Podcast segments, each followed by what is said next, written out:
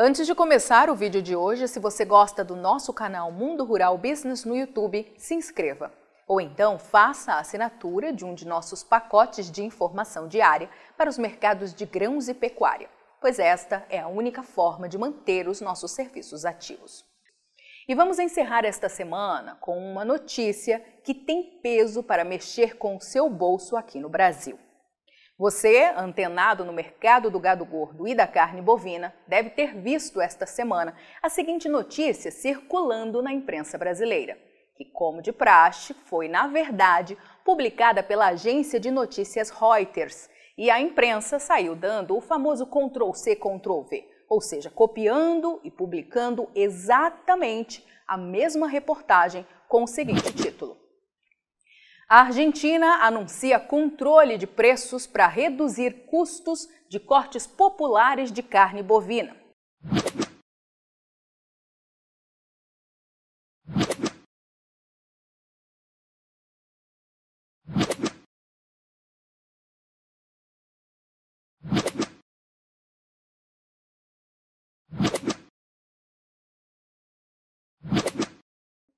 A matéria da Reuters diz que o Ministério da Economia da Argentina anunciou mais um programa de controle de preços para tentar reduzir o custo de cortes populares de carne bovina em meio à alta explosão da inflação. Durante coletiva de imprensa, uma autoridade do Ministério da Economia disse que alguns cortes populares de carne teriam preços reduzidos em torno de 30%, sem dar mais detalhes. Para que não tenha este trabalho, nossos especialistas já viram a reportagem em todos os sites e te adiantamos que são idênticas, terminando sempre com a seguinte frase: sem dar mais detalhes. Mas como assim sem dar detalhes? Isso é jornalismo?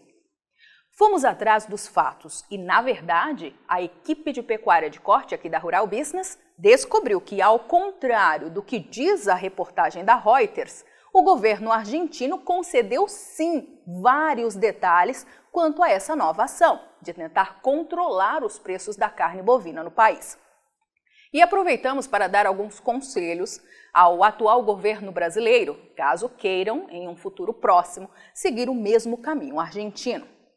Nossa equipe descobriu que o anúncio do governo argentino tem mecanismos complicados para sua aplicação, como sempre, e, claro, críticas para todos os lados. O tal programa de controle é de 15 mil toneladas por mês, que incluem sete cortes com valores diferenciados em supermercados, hipermercados e frigoríficos. Também inclui benefícios para os açougues e uma soma de 14 bilhões e 900 milhões de dólares para a terminação de gado. Para começar, veja que estamos falando de apenas 15 mil toneladas, quando o consumo chega a 200 mil toneladas por mês. Veja também que não foi anunciado o subsídio para os que confinam gado gordo, uma importante ferramenta de aceleração dos processos para disponibilizar carne bovina mais rápida no mercado. As críticas também são feitas porque os argentinos sabem que o Estado não é confiável quando o assunto é pagar. E veja, não foi anunciado quando e como o produtor vai receber esse tal subsídio de quase 15 bilhões de dólares, ainda mais de um país com sérios problemas financeiros como a Argentina. O governo local fala, fala, mas não mostra nada de prático que possa de fato mudar os níveis de abastecimento de carne bovina na Argentina. Há quem diga que a nova medida de controle de mercado da carne bovina no país é discriminatória, gera desincentivos na produção e não soluciona o grave problema que a pecuária de corte argentina passa neste momento, já que a seca atingiu todos os produtores. Como sempre alerta a equipe de pecuária de corte da Rural Business, medidas como essa vêm sendo tomadas há anos pelos governos da Argentina e a produção não cresce, só cai enquanto outros países continuam conquistando o mercado interno e externo. Só o socialista Alberto Fernandes que não vê isso. Tentar controlar mercados gera, na prática, desincentivos à produção e, consequentemente, menor oferta de carne. Decididamente, a tal medida do governo argentino é atrasada para o curto prazo e inútil para o longo prazo. A verdade é que a carne bovina na Argentina sempre foi a moeda de troca do populismo. E esperamos sinceramente que burrices mercadológicas como essa não sejam implantadas aqui no Brasil. A Argentina vai perder com a medida mais investimentos na pecuária de corte e frigoríficos brasileiros que atuam por lá, como a Marfrig e Minerva, já que o país vai perder mais alguns milhões de bovinos. Os produtores argentinos estão cansados de serem desrespeitados e questionam por que, ao invés de fazer isso, o governo não agiliza o que pode de fato mexer positivamente com os investimentos na atividade, começando com ações concretas para diminuir os gastos públicos. Mas quem foi que disse que socialista faz isso, né? Na visão da equipe de pecuária de corte da Rural Business, as medidas anunciadas pelo governo argentino não passam de propaganda sensacionalista. Recentemente, eles anunciaram que o Banco Nación estabeleceria assistência aos produtores para acessar o crédito e flexibilizaria as condições diante da crise causada pela seca. Mas o produtor que foi até o banco tentar pegar este dinheiro viu na prática que não existia um centavo disponível para socorrê-los da seca. Mas vamos entender um pouco mais do que está acontecendo hoje na Argentina. Atualmente, a venda de carne bovina por lá está dividida da seguinte forma: quando o assunto é venda de carne bovina na Argentina, é importante entender que os açougues representam 70% e muitos operam em regime simplificado, monotributo. E tem muita gente querendo mudar isso, como por exemplo os supermercados, Especialistas no varejo de carnes da Argentina já estão anunciando que, na verdade, o programa melhora a rentabilidade do supermercado. Será que por debaixo do pano a medida é para quebrar os açougueiros argentinos? Mas afinal, como tudo isso pode afetar o seu bolso aqui no Brasil?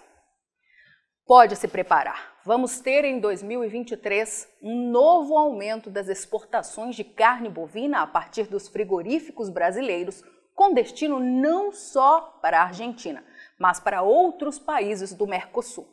E se você faz algum tipo de gado que esses países consomem, é bom ficar atento, pois é mais lenha na fogueira do abastecimento interno e global. A equipe de pecuária de corte da Rural Business fez recentemente um estudo e constatou que os frigoríficos exportadores de carne bovina do Brasil estão aumentando as vendas para países como a Argentina, Paraguai e Uruguai e encerraram o mês de janeiro de 2023 da seguinte forma: os embarques de carne bovina em natura industrializada e miudezas para esses países no primeiro mês deste ano somaram 3.370 toneladas, 96,9% a mais que o cravado em igual mês de 2022, de 1.710 toneladas. Os números oficiais do Ministério da Economia, investigados por nossa equipe, revelam que do total, 82,7% foram do produto in natura. Já de miudezas bovinas, 16,9% e 0,4% do produto industrializado, com o dólar sendo trocado a uma média de R$ 5,189 no intervalo, o faturamento gerado para esses frigoríficos foi de 13 milhões 340 mil dólares, ou 69 milhões 240 mil reais. Um ganho de 82,6% em um ano e um novo recorde. Já a tonelada de carne bovina enviada para os países do Mercosul foi negociada a uma média de 3.964 dólares, 20.566 reais, perda de 1,3% para o patamar em dólar e 7,3% em real.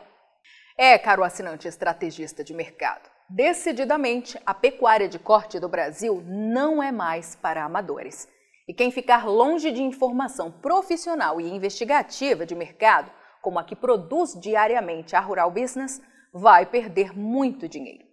Avante Pecuária de Corte do Brasil, só com informação profissional de mercado é que vamos sobreviver.